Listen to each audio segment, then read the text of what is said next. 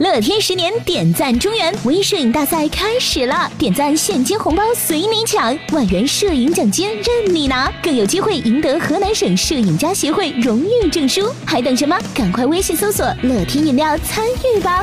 记者昨天从郑州火车站了解到，受北京暴雨影响，近两天郑州开往北京等多个方向的列车出现停运晚点的情况。目前京广线正在逐步的恢复交通秩序，但仍有少数方向列车晚点停运。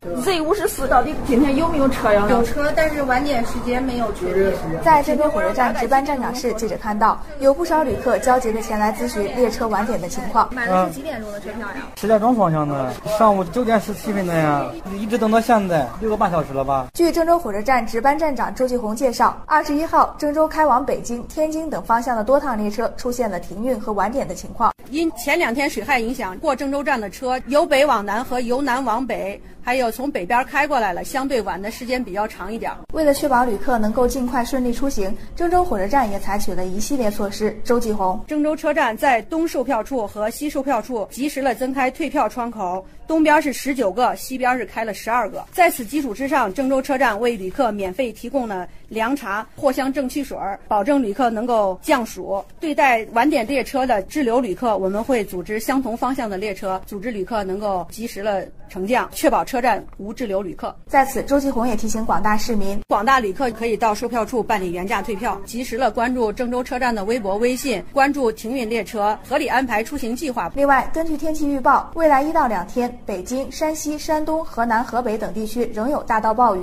铁路部门将针对降雨情况及时封闭线路，请旅客妥善安排出行计划。